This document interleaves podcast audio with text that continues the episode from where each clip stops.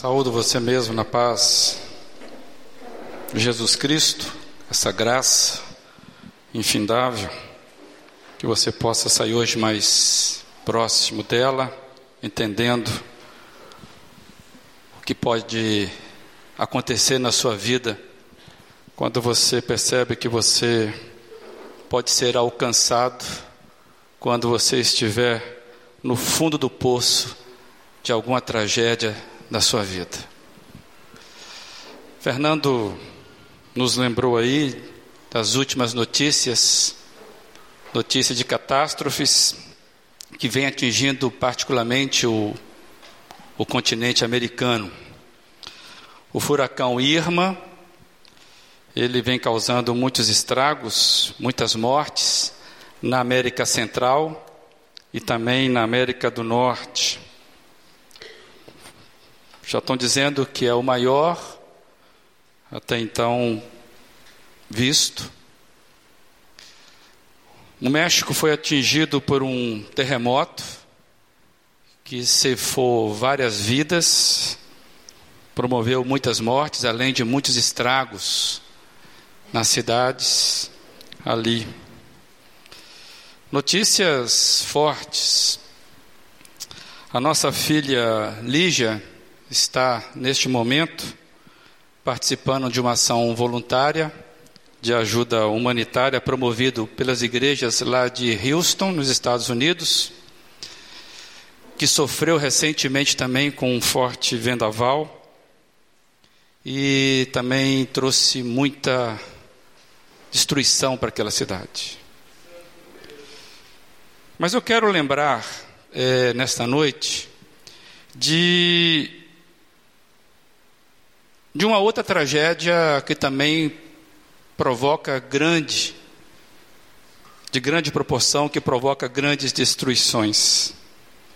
Uma tragédia que vem vitimando, matando muita gente, mas diferentemente dos terremotos, diferentemente dos furacões, é algo que vem matando no silêncio, é algo silente. E é interessante que a mídia não divulga isso, não está na mídia. E essa tragédia, ela atinge com muita força a nossa região.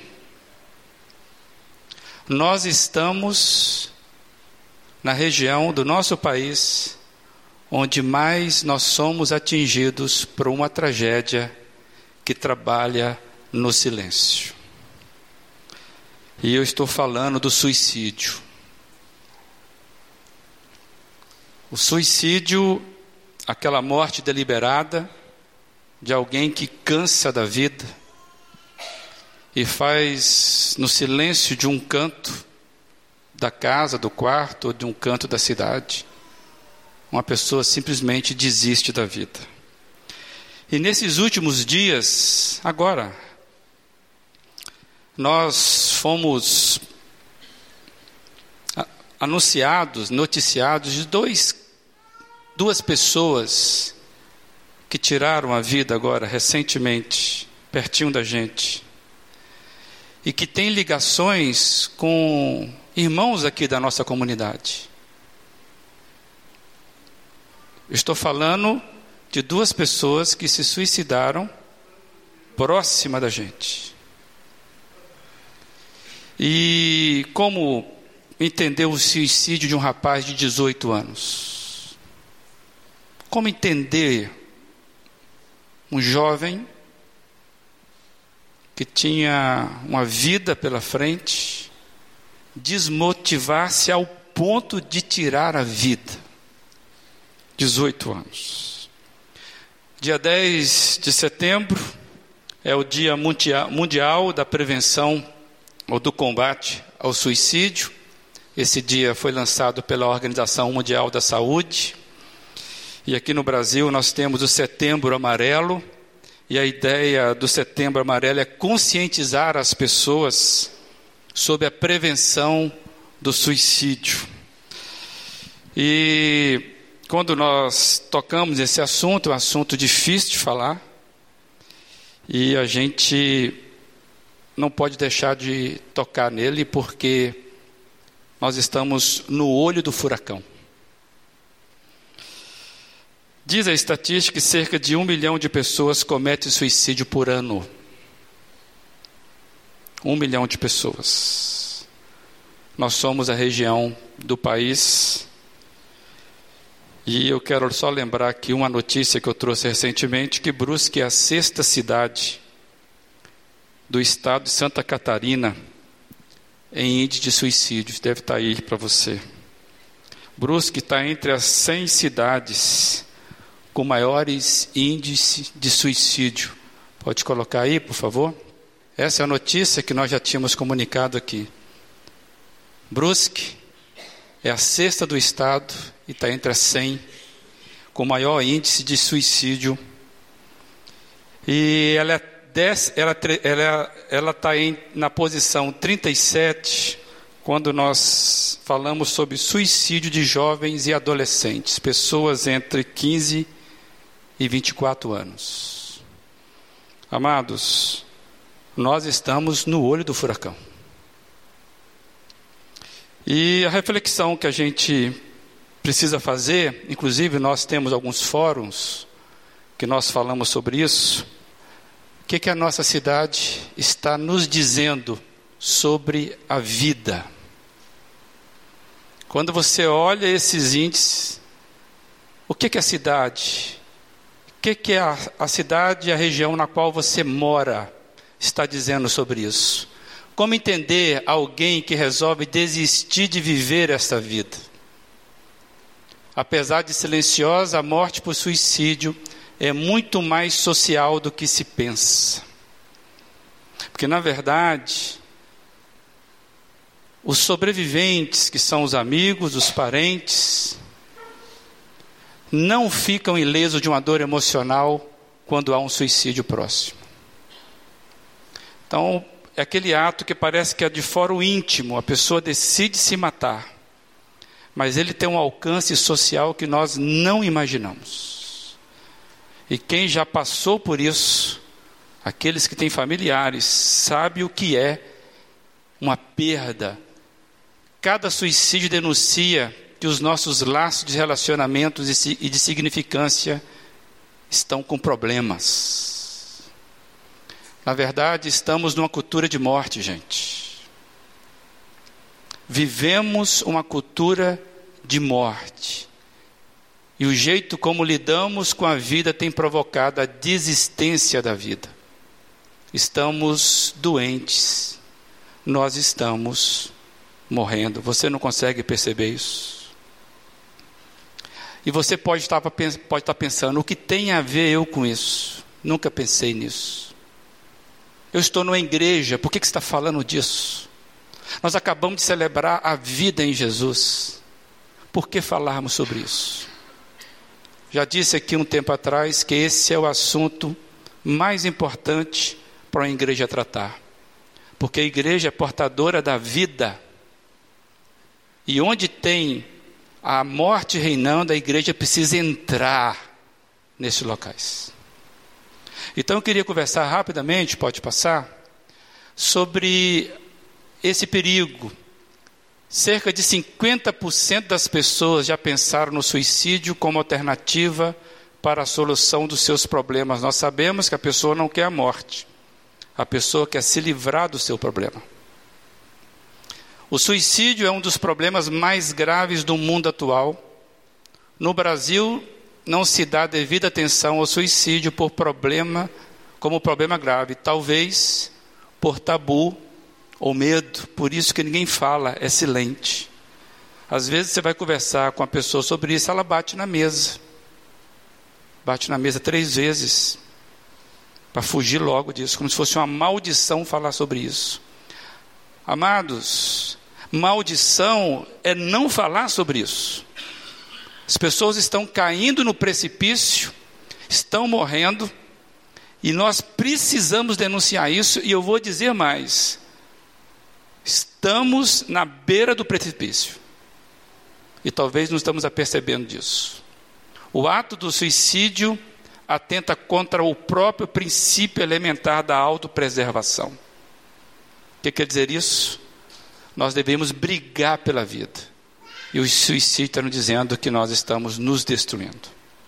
O ser humano tem a capacidade de refletir sobre a sua vida. E nessa reflexão ele resolve desistir da vida.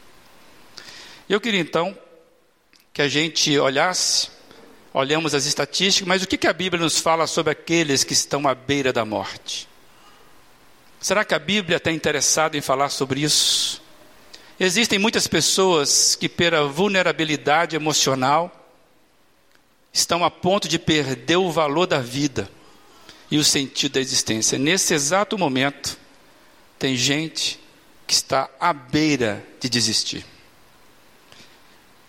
E eu queria que você tivesse muito atento com relação ao que nós iremos ler, porque é a palavra de Deus. E se por acaso for o seu caso, porque se nós pegarmos as, as estatísticas, se elas estiverem corretas, o nosso meio aqui, com certeza, nós temos pelo menos aí, pelo menos por baixo, 50% de pessoas aqui que já pensaram ou, em algum momento, refletiram sobre a possibilidade da vida não valer a pena. Então, pode ser com você que eu estou dizendo. Eu queria que você hoje não mascarasse para você a oportunidade que você está tendo diante da palavra, não diante de, de mim ou dessa congregação. Eu queria então a gente conversar sobre isso. E o que a Bíblia pode nos falar aqueles que estão na beira da morte? Queria então ler um texto com você, Salmo 116, de 1 a 9. Eu queria que você ficasse de pé, para que você prestasse bem atenção nessa palavra. Salmo 116, de 1 a 9 diz: Eu amo o Senhor, porque Ele me ouviu quando eu lhe fiz a minha súplica, Ele inclinou os seus ouvidos para mim, eu invocarei toda a minha vida. As cordas da morte me envolveram, as angústias do Sheol vieram sobre mim, aflição e tristeza me dominaram. Então eu clamei pelo nome do Senhor, livra-me, Senhor. O Senhor é misericordioso e justo. O nosso Deus é compassivo. O Senhor protege os simples. Quando eu já estava sem forças, Ele me salvou. Retorne ao seu descanso, a minha alma, porque o Senhor tem sido bom para você. Pois tu me livraste da morte os meus olhos das lágrimas e os meus pés de tropeçar, para que eu pudesse andar diante do Senhor na terra dos viventes. Vamos orar? Senhor, muito obrigado, Pai, pela tua palavra. Ó oh Deus, que hoje a tua palavra possa fazer diferença no nosso meio. Deus, nós queremos mais do que nunca entender qual é a mensagem de vida que o Senhor tem para nós nesta noite. Pai, eu quero que o Senhor nos dê uma palavra de esperança. Queremos sair daqui, ó oh Deus, sabendo que o Senhor está cuidando de nós, que o Senhor é muito mais próximo de nós do que nós imaginamos. Fala conosco, apesar da minha limitação, em nome de Jesus Cristo. Amém. Você pode se assentar. Se você, por acaso, uma vez na vida, pensou em desistir da vida, você não é exceção. Não pense que você está com defeito. Eu queria ler esse salmo numa outra versão, para você talvez perceber como ele é forte em outras palavras também, porque às vezes você está acostumado com o texto bíblico. Eu queria que projetasse então a versão da A Mensagem que diz assim: Eu amo o Eterno porque ele me ouviu, ouviu quando supliquei por misericórdia. Ele ouviu atentamente quando eu apresentava a minha causa a ele. A morte me encarou, o além segurou-me pelos calcanhares. Com água até o pescoço, eu não sabia que caminho tomar Então pedi socorro ao Eterno. Por favor, Eterno, gritei, salva a minha vida. O Eterno é gracioso, ele faz tudo certo. O nosso Deus é muito misericordioso. O Eterno está ao lado dos desamparados. Quando eu estava no limite, ele me salvou. Eu disse para mim mesmo: sossegue e descanse. O Eterno acenou com bênçãos para você. Alma, você foi resgatada da morte. Olhos, vocês foram resgatados das lágrimas. E vocês, pés, foram guardados de tropeçar. Estou caminhando na presença do Eterno, vivo na terra dos vivos. Gostei dessa versão. O que vemos aqui é um testemunho pessoal. Esse salmo ele é escrito e nós conseguimos perceber alguém que está sofrendo profundamente, não é verdade? Somente uma pessoa que está sofrendo de forma tão profunda é capaz de exclamar o que está ali, e corajoso também. Um sofrimento que atinge a totalidade de um ser, mente, físico, emocional. O Dr. Russell Shedd, ele fala algo interessante, ele diz que no meio de vários salmos, onde nós somos convidados a louvar a Deus, todos engrandecer a Deus com louvores, no meio de vários salmos surge esse. Assim, sabe, ele surge no meio desses salmos e parece que ele traz esse testemunho individual para nos despertar. Que quanto mais a dor está aí, meu amigo, batendo a porta, mais você tem que correr para louvar a Deus. Precisamos estar cientes que o, o, o sofrimento faz parte do ser humano. O, o humano, na verdade, ele tem a capacidade de refletir sobre o seu sofrimento. E se faz parte da humanidade, ninguém está imune à dor. Eu estou insistindo nisso. Se você, por acaso, vive momentos de dor, você não é um engano, é porque ultimamente tem se ventilado que se você não fizer sucesso, se você não for próspero nos seus negócios, se você tiver tristeza, você é um fracasso. Isso é o um engano. A dor faz parte da vida, ninguém está imune à dor. E muitas vezes nós sofremos na alma. Você sabe o que é uma dor de alma? As mulheres sabem muito bem o que é dor de cabeça. E quando elas estão com dor de cabeça, o homem também começa a entender o problema do que até a mulher com dor de cabeça, que não passa. Agora, existe a dor de alma. Quando dentro da gente, aquele tipo de dor insiste em bater e nos lembrar de que tem algo que precisa se ajustar.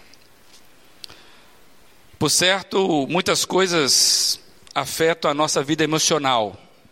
Muitas coisas. O tipo de vida que você leva, o tipo de vida que eu levo, o tipo de vida que a sociedade vem nos impondo, nos leva a irmos nos minando por dentro. É como se nós fôssemos colocando minas. A, qualquer momento você pode pisar numa mina e você se deparar com a destruição, com alguma coisa que vai quebrando dentro de você. E isso vai provocando algumas coisas que talvez você já até se acostumou, como por exemplo a ansiedade. Tem alguém ansioso aqui? Amém. Deus vai te curar. ansiedade, transtorno de humor, as pessoas desequilibradas no seu humor, traumas emocionais. E se falar na depressão, por exemplo? Eu fico imaginando se qualquer psicólogo que ouvisse esse salmo, alguém falando, ele falava: essa pessoa está com depressão. Violência, perda do sono. Quem é que sofre aí com, com, com a insônia? Não consegue dormir direito. A vida vai nos impulsionando para isso. Descontrole no apetite, apetite descontrolado. É uma coisa puxando a outra. Quanto mais ansioso, mais come. Quanto mais come, mais depressivo. Quanto mais depressivo, mais violento. Quanto mais violento, com trauma. E vai aquele negócio. É a vida. Essa correria. Alguns se identificaram aí que muda o apetite, né? E tem gente que fica sem comer. Né? Parece que é uma punição. Ou seja, na verdade, o tipo de vida a gente está vivendo vida que nos empurra para crises emocionais. Deixa eu te fazer uma pergunta. Você já ficou deprimido alguma vez na vida? Tem gente que passa por depressão e nem sabe que está vivendo em depressão. É claro que existem níveis de depressão. Mas nem toda tristeza é depressão, tá, gente? Por isso que nós precisamos estar atento se é depressão, se é uma tristeza. E tristeza faz parte da vida. E eu queria então, só para nós ficarmos atentos, porque depressão é uma doença. Você sabe o que é depressão? Então, para ajudar então você entender se você por acaso tem dúvida sobre isso. O que é depressão? Depressão é uma doença.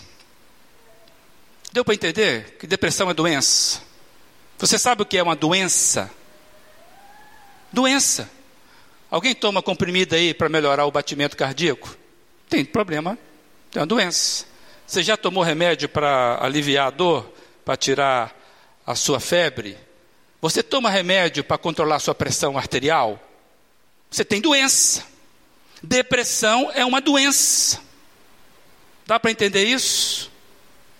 Então, tem gente que está doente e não quer se tratar por alguma razão, tabu, alguma coisa.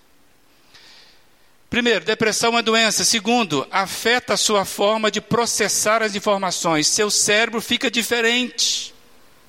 Quando você está com depressão, você não está pensando corretamente. Você precisa de ajuda, alguém para te ajudar a pensar as coisas. Pensamentos negativos a respeito de mim mesmo, dos outros, do mundo e do futuro é aquilo que nós chamamos de tríade cognitiva de Beck. É um estudo que fala sobre isso. Você tem pensamentos negativos nas suas relações. Alimenta constante o sentimento de derrota, de inferioridade, de impossibilidade, de fuga. Tem gente que quer fugir das coisas e não se percebe que ela está ali com sintomas de depressão, às vezes moderada, às vezes até um pouquinho mais avançado. Por isso que nós precisamos falar sobre isso. Crente Senhor, no Senhor Jesus sofre depressão. Sabe por quê? Porque é uma doença. Nenhum crente, ele está imune às doenças da vida. Deus pode curá-las, mas como ser humanos, nós iremos passar por dores, entre elas a depressão. E não é pecado falar sobre isso. Então, o que é depressão nós entendemos. Queria passar um pouquinho rapidamente. E o que faz a depressão com a gente? Pessoa, a pessoa deprimida perde a alegria de viver. Não se sente, não sente prazer em desfrutar das boas coisas da vida, festejar, estar com a família e amigos, ver um bom filme, viajar e ser enfadonho.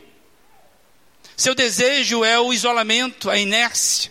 Muitas vezes pensa até no suicídio. É muito e muito difícil sair dessa situação sozinho.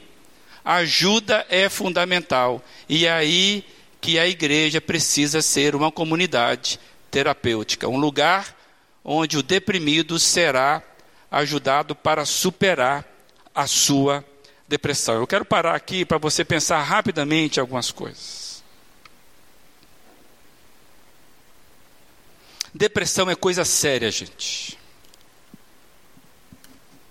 E eu tenho a pensar de que onde tem um forte índice de suicídio indica, indica, não é uma afirmativa direta, indica possivelmente um alto índice de depressão. Não quer dizer que todo depressivo vai se suicidar, e nem quer dizer que todo suicídio é cometido por pessoas em depressão. Mas os estudos mostram que há uma grande probabilidade do depressivo, uma vez que ele vai perdendo o gosto da vida, ele chegar ao ponto de pensar em desistir da vida. Então é coisa séria. Recentemente, o nosso filho, o Léo, que está lá em Floripa, esse, esse ano, o pastor da igreja dele lá cometeu suicídio. Orem por mim, tá? a, a piada chegou tarde, né? O pastor da igreja dele cometeu suicídio. E ninguém comenta sobre isso. Amados, é coisa séria. Precisa ser bem diagnosticada, precisa ser tratada. Uma depressão não tratada leva ao desespero e o desespero pode levar à morte. Por isso eu quero, nessa noite, pensar um pouquinho sobre isso. Eu queria que você fizesse uma avaliação da sua vida diante da palavra. Você não é um erro. A sua depressão, a sua tristeza tem, tem tratamento. Às vezes você vai precisar consultar um especialista que vai te dar um medicamento. Às vezes você vai precisar mesmo de levar a sério esse tratamento. E às vezes você vai precisar começar tudo isso, mesmo com muita fé. E aí eu quero trazer você então essa reflexão rapidamente, quando a gente lê esse Salmo 116. A boa notícia, amados, é que a Bíblia aborda a questão das nossas dores emocionais, como a depressão, por exemplo e nos ensina como lidar com ela. Alguns pontos que somos lembrados pelo salmista, eu quero trazer aí rapidamente, lembrando o texto que nós lemos. Primeiro, eu queria que você pensasse em você e não no outro. Onde é que essa palavra tem a ver com você? Primeiro, Deus ouve o clamor da alma angustiada. Deus ouve o clamor de uma alma que está em agonia. O verso de 1 a 4 diz: Eu amo o Senhor porque ele me ouviu. Quando eu lhe fiz a minha súplica, ele inclinou os seus ouvidos para mim. Eu invocarei toda a minha vida, as cordas da morte me envolveram as angústias do inferno vieram sobre mim, aflição e tristeza me dominaram. Então clamei pelo nome do Senhor, livra-me, Senhor. Amados, Deus ouve uma alma que clama a Ele, uma alma angustiada. A nossa oração não é jogada no universo impessoal, a capacidade de resposta não vem de uma energia, de uma mentalização. Vamos mentalizar para ver se dá certo. Não é esse tipo de coisa. Deus quer que você clame a Ele no seu sofrimento. Por que eu estou dizendo isso? Porque justamente quando eu mais eu estou agoniado, eu começo a desconfiar do cuidado de Deus. Por isso que Fernando lembrou aqui. É no momento de catástrofe que as pessoas perguntam: onde é que está Deus? E talvez no terremoto da sua vida, quando as suas lágrimas te acompanham, você pode pensar: cansei de orar e a minha oração não é atendida.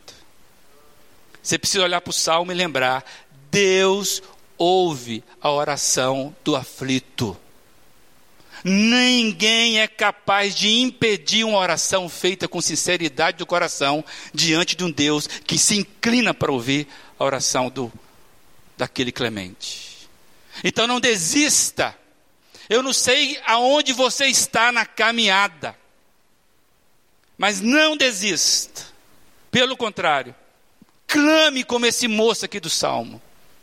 Peça por socorro Deixe claro para os seus próximos que você está clamando a um Deus e esse Deus, ele ouve a oração. Já dissemos aqui que o problema da oração é que Deus ouve, né? Se tem problema, esse é o grande problema da oração. O perigo da oração é que Deus ouve. Então, ore com expectativa em Deus. Deus não vai frustrar nenhuma pessoa que clama a Ele na aflição. Deus sabe tratar disso. Então a primeira mensagem desse salmo é que você tem um Deus que está disposto a ouvir você quando o seu coração estiver mais dolorido. É nele que nós precisamos descansar. O segundo ponto que nós somos lembrados por esses salmos é que Deus cuida com atenção, uma atenção especial os mais aflitos. Deus tem um cuidado especial com aqueles que mais aflitos estão. O verso 5 e 6 diz: O Senhor é misericordioso e justo. O nosso Deus é compassivo. O Senhor protege os simples. Quando eu estava sem forças, Ele me salvou. Na outra versão, diz: O eterno está ao lado do des, dos desamparados. Quando eu estava no limite, ele me salvou. Deus é um Deus dos desamparados. Por isso que Jesus lembrou: Eu vim para aquele que se sente mesmo e sabe que é doente. Eu não vim para aquele que acha que é são. Eu vim curar aquele que sabe que é doente. E a Bíblia vai dizer que aquele que quanto mais é perdoado, mais consegue amar a Deus. Então, meu amado, é na aflição que nós vamos sentir o cuidado especial de Deus. Me lembrei do Salmo 23. É quando eu estou no vale da sombra da morte. É o que eu sinto o bom consolo do bom pastor. A tua vara e o teu cajado me consolam. Mesmo quando eu estou no vale da sombra da morte, é quando eu estou no subsolo, é quando eu estou lá no fundo do poço, é que eu consigo perceber esse Deus, o tamanho desse Deus, esse amor que nós cantamos aqui, que não para. Então nós temos um Deus que nos ouve, ouve o aflito. Nós temos um Deus que cuida com atenção, uma atenção especial aos fragilizados.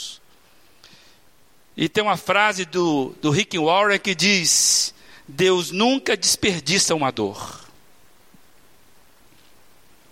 Deus nunca desperdiça uma dor. Sabe o que você faz com a sua dor aí? Leva para Deus. O tratamento do seu coração, da sua dor, está num Deus que entende o seu clamor. Você compreende isso? Não guarde para você a tendência daqueles que sofrem emocionalmente, é se isolar, é não falar do problema. E o texto está nos chamando, fale do seu problema. Porque Deus vai trabalhar enquanto você não entender isso, você não dá conta sozinho. Você precisa se abrir. Você precisa compartilhar. Você precisa se reconhecer clemente, aflito, um coração que já não bate, só apanha. Um coração que está ali sofrendo. Enquanto você não se abrir para isso, você vai achar que dá conta e não dá. E talvez você está pensando assim, ah, mas não é comigo, a tua vida está bem. Eu tenho absoluta certeza, porque eu sou humano igual você, que o tratamento é o mesmo para todos. Começa com o joelho no chão reconhecendo a sua pequenez. O Senhor vai falar contigo. E tem gente que tem que levantar de joelhos, procurar ajuda médica, procurar igreja, procurar conselho, para que saia dessa situação. Ninguém que vai diante de Deus com sinceridade levanta o mesmo. Deus não desperdiça nenhuma dor. Por que, que você acha que pode lidar com a sua sozinho? Você não vai dar conta. Então, o convite hoje do nosso Deus é porque nós sejamos alcançados enquanto estamos no fundo do poço das nossas tragédias. E quem sabe, quando ele é retirado do fundo do poço, sabe o tamanho que é isso. Você já foi resgatado, por exemplo, quando você estava afogando? Alguém já passou pela experiência de ser tirado das águas, quando você não tinha como sair das águas? Aí vem um salva-vida e te tira. É isso que Deus está falando. Quando você achar que pode, você não pode. Temos um Deus que ouve as orações. Temos um Deus que quanto mais nós aflitos estamos, mais Ele demonstra o seu cuidado para conosco, porque Ele não é um tirano. Seu amor dura para sempre. E terceiro, Deus promove vida à alma, equilibra as emoções e prepara, nos prepara para suportarmos as dores da vida. Deus promove vida à alma, equilibra as emoções e nos prepara para suportarmos as dores da vida. Versículos 7 e 9.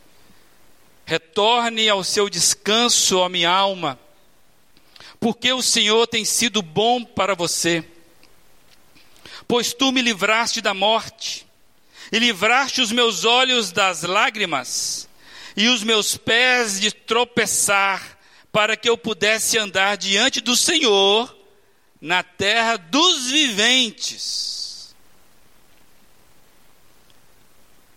Amados, para sua lágrima, para sua dor, para sua angústia, para suas interrogações, para suas emoções desequilibradas, você precisa recorrer a esse Deus. Ele entende disso.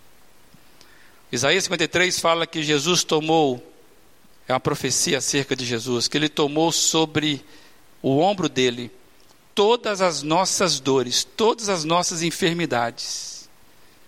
E é o castigo necessário para nos dar a paz, ele cumpriu. Tem gente que acha que precisa sofrer para poder ser perdoada por Jesus. E não é isso. Se eu perguntasse para você agora, você quer sair do seu problema? Todos nós diríamos sim. E o convite da palavra é esse. Não que você vai sair do seu problema da forma que você está pensando, das suas saídas, tanto é que o suicídio, por exemplo, é uma das alternativas que a humanidade usa para sair do problema. E nós sabemos que não é muito bom isso. Então você precisa começar com oração, porque Deus ouve o seu clamor. E grite, clame, chore ao Senhor. Mude a sua oração. Você precisa entender que Deus está mais perto de você do que você imagina. E Deus tem um cuidado especial para aqueles que sofrem. E Deus veio então para promover vida à sua alma. Só Ele pode fazer isso. Religião não faz isso. Nada faz isso. Ele vem equilibrar suas emoções, pelo menos naquelas questões que dá para equilibrar, né? Porque desequilibrado nós seremos até o final da vida, tá, gente? Mas Deus vem com dando equilíbrio. Você consegue vencer as coisas. Sabe aquele cara brucutu? Deus vai cuidando dele. O que sabe tudo, Deus vai cuidando dele. Sabe aquele cara que é violento? Deus vai cuidando dele. As emoções dele vão sendo equilibradas. Aquele que só pensa na morte, começa a surgir vida. Deus vai cuidando dele. E cada um tem a sua luta sendo vencida por Deus, uma vez de cada. E aí os olhos se abrem. Os olhos se abrem e os pés são preparados para suportar a dor da vida. Firma os pés. Tem gente que não consegue firmar mais os pés. até desacreditou que é capaz de fazer isso. Deus não criou ninguém para viver na dependência das suas emoções, dos seus prazeres, inclusive na dependência de um outro ser quando ele te oprime. Por exemplo, a Bíblia fala que o rei, ele tem que trabalhar em prol da justiça, não oprimir o povo porque ele é rei. A Bíblia fala que a relação entre um homem e a mulher é uma relação de cordialidade, não de brutalidade, porque alguém quer mandar ou alguém tem razão. A Bíblia fala que nós devemos honrar as autoridades, os nossos pais, aqueles que estão acima da gente. Honrar. Não é gostar, concordar. Isso não quer dizer que você é prisioneiro, não. Por você ser livre. Você ama, você honra, você vence as suas emoções. Só é capaz de ser livre aquele que sabe experimentar na vida a adversidade. Quantos escravos são livres e quantos senhores são escravos? Quantos milionários são escravos e quantos empregados, funcionários deles são livres? É disso que eu estou falando. Então você não precisa ficar prisioneiro das suas emoções, apesar de ter que conviver com elas sempre. Por isso que a Bíblia fala que o nosso coração ele é enganoso, ele precisa de um Senhor. Você não é o melhor Senhor do seu coração. E é disso que o texto está falando. A alma está clamando: ó oh Deus, misericórdia de mim, porque eu estou afundando nessa vida. Deus quer promover vida, equilibrar suas emoções. Deus quer preparar você para suportar as dores da vida. Ninguém que aceita Jesus vai receber uma vida suave, caminho pavimentado. Não se esqueça, tanto a porta como o caminho é estreito. Então, se você não é muito equilibrado, você tende a cair pela beirada. Então, Deus vai te dar equilíbrio para isso, para suportar a dor que você está sofrendo. Deus conhece a sua dor. Ele é chamado de homem de dores. Ele conhece. E eu queria então só trazer um texto para você lembrar disso. A Bíblia garante que Deus nos consola, está lá em 2 Coríntios, capítulo 1, 3 e 4, diz assim: Bendito seja o Deus e Pai de nosso Senhor Jesus Cristo, o Pai das misericórdias e Deus de toda consolação. É Ele que nos conforta em toda a nossa tribulação, para podermos consolar os que tiverem em qualquer angústia, com a consolação que nós mesmos somos contemplados. Dá para você perceber isso? Que nós somos mais solidários quando nós passamos pelo consolo de Deus nas nossas tribulações. Por isso que Jesus vem e inverte a com a bem-aventurança, ele inverte os valores do mundo. Bem-aventurado é o simples.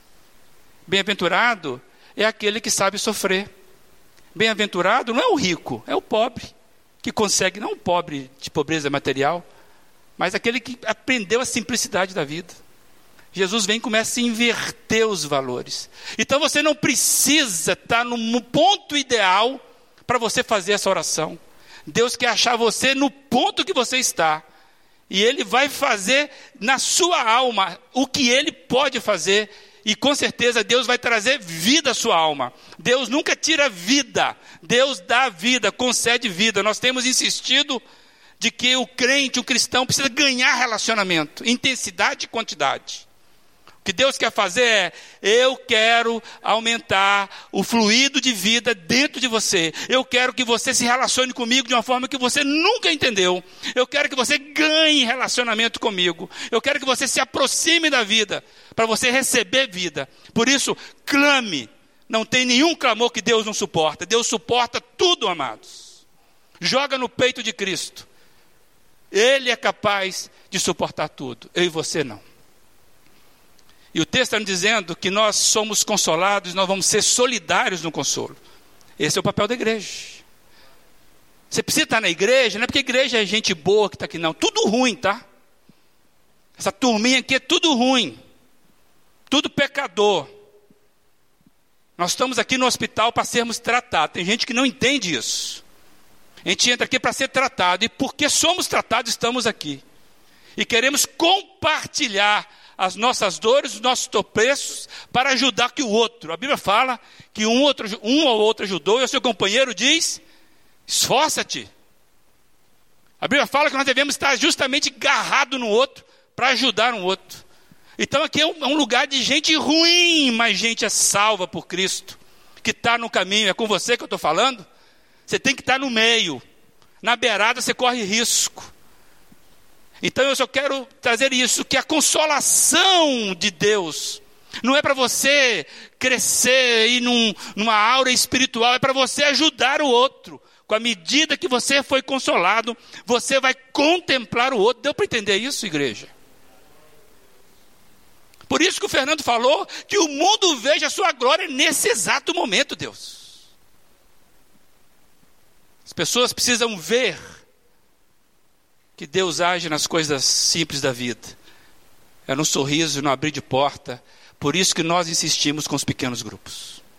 O em casa é para gente, desculpa a expressão, gente marcha. Gente que quer caminhar, não na religião, caminhar com a vida que tem, sem máscaras. Temos companheiros de julgos, um ajudando o outro. E nós queremos é que eu e você não percamos a oração do Salmo 116. O clemente, aquele que clama e sabe que precisa do Senhor Jesus. Eu queria então só deixar uma, uma sequência. Qual o desafio para nós, como igreja? Precisamos ajudar as pessoas que têm tendência ao suicídio, que elas possam encontrar o valor da vida e o sentido da existência. Só a igreja pode fazer isso. A igreja é que tem a mensagem de Jesus. Qual é a mensagem de Jesus? João 10, 10. Eu vim para que tenham vida e tenham vida plenamente. A voz dessa igreja é comunicação de vida. E eu quero mais uma, um slide para a gente terminar.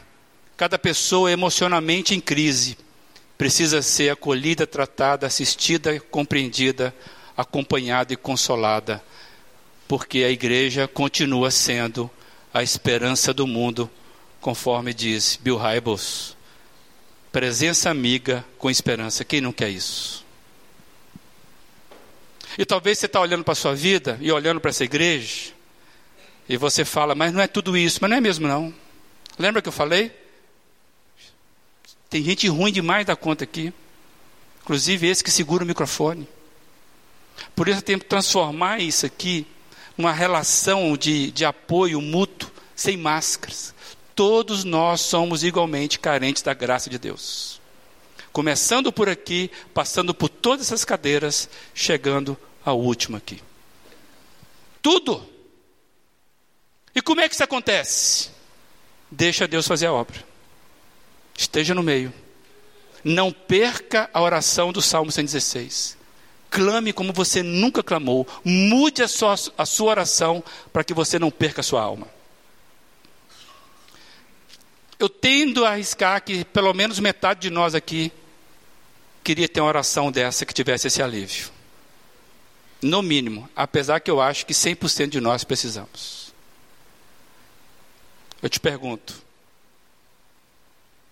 você precisa fazer a oração do Salmo 116. É com você. Então não esqueça disso. Eu queria que você dobrasse a sua fonte e colocasse diante de Deus onde é que está doendo. Onde é que está doendo? Tente lembrar aí o que você tem carregado de dor. Deus é um Deus que ouve a oração do aflito.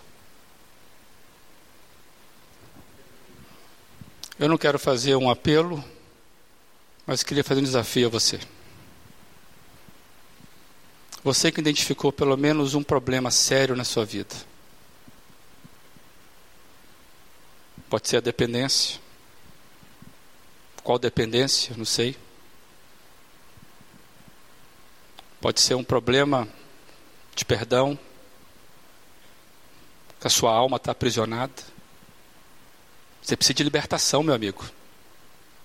Libertação para todos nós aqui. Você precisa ser liberto das suas certezas, liberto do seu orgulho, você que é altivo, das suas críticas. Será que isso não esconde um coração dolorido, que não quer se dobrar diante de Deus? Eu convido você a pensar sobre isso. E se por acaso você entender que é um ato de coragem, você fica de pé diante do Senhor e fala: Senhor, essa aqui é a minha dor. E nesse momento eu entrego para o Senhor em caminho para a cruz. Eu já estou de pé, meu amado. Se é com você, qual é? Mas só faça isso se você está mudando a sua oração. Amém. Louvado seja o nome do Senhor Jesus. Eu queria que você pensasse nessa sua dor agora, nisso que você colocou você de pé. E você levasse isso com você nessa semana de uma forma que você nunca tratou disso. Leve para a cruz, não esqueça disso. Isso que colocou você de pé vai colocar você de joelhos durante a semana, para que você levante de pé de novo para caminhar com a vida do Senhor Jesus. É com você. Então não há nenhum problema que Deus não é capaz de resolver. E Ele está contemplando a fé que você tem. A sua fé é contemplada por Jesus Cristo na dor que você tem, no físico, na alma, na, na incapacidade que você tem que lidar com a sua vida. Deus está vendo a oração, o seu clamor, você entende isso? Deus, nós estamos de pé diante do Senhor, clamando, ó Pai. Clamando para que o Senhor entre na nossa causa. Nós reconhecemos que nós estamos no fundo do poço nesta questão. Se o Senhor não estender a mão, ó Deus, o que será da gente? Por isso, ó Pai, arranca de nós toda a incredulidade e bota dentro da gente, ó Deus, a tua palavra viva, porque nós estamos clamando a Ti, ó Pai. Pai, o Senhor, o Senhor ouve o nosso clamor, o Senhor mesmo revelou-se a nós através do Salmo 116. E nós elevamos a nossa voz ao Senhor. Pai, tira-nos, nos tira do tormento, da antivida, da sala do inferno. Tira de nós, arranca de nós, ó Deus, aquilo que, que tem ocupado o nosso coração, que nós não sabemos lidar. Ó Deus, e nós entregamos tudo isso a Jesus Cristo. Pai, Quanta gente em pé aqui, ó Deus, reconhecendo isso. E eu intercedo por eles, não porque sou melhor do que eles, simplesmente estou com o microfone na mão. E como pastor dessa igreja, eu intercedo por cada um aqui, que são ovelhas do Senhor. Pai, transforma.